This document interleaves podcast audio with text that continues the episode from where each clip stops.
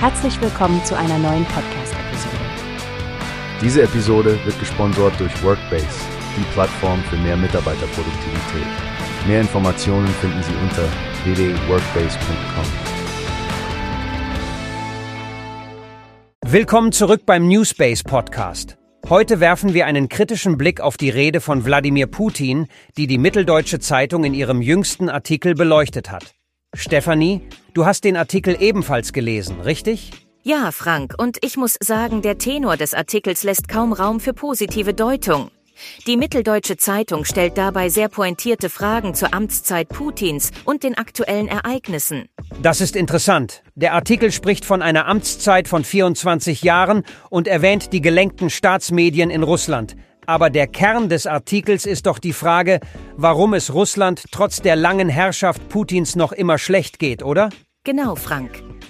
Trotz aller propagandierter Erfolge und dem Versuch, den Krieg als Spezialoperation zu bezeichnen, lässt die harte Realität des Krieges, die Verluste von Vätern und Ehemännern, das Narrativ bröckeln. Es scheint, als ob man sich in Russland nun wirklich fragt, ob dieser Preis gerechtfertigt ist. Du sprichst da einen wichtigen Punkt an. Der Artikel impliziert, dass die Menschen in Russland beginnen könnten, die Dinge zu hinterfragen, insbesondere den Verlust ihrer Liebsten. Erwähnt die Zeitung auch, wie lange die russische Bevölkerung bereit sein könnte, diesen Kurs weiter zu unterstützen? Tatsächlich ja. Es scheint, als ob die Geduld und die Bereitschaft, Opfer für diesen Krieg zu bringen, davon abhängen könnten, wie lange der Konflikt andauert und ob Putin es wagen würde, weitere Länder anzugreifen. Das bleibt eine schwerwiegende Überlegung für die Zukunft.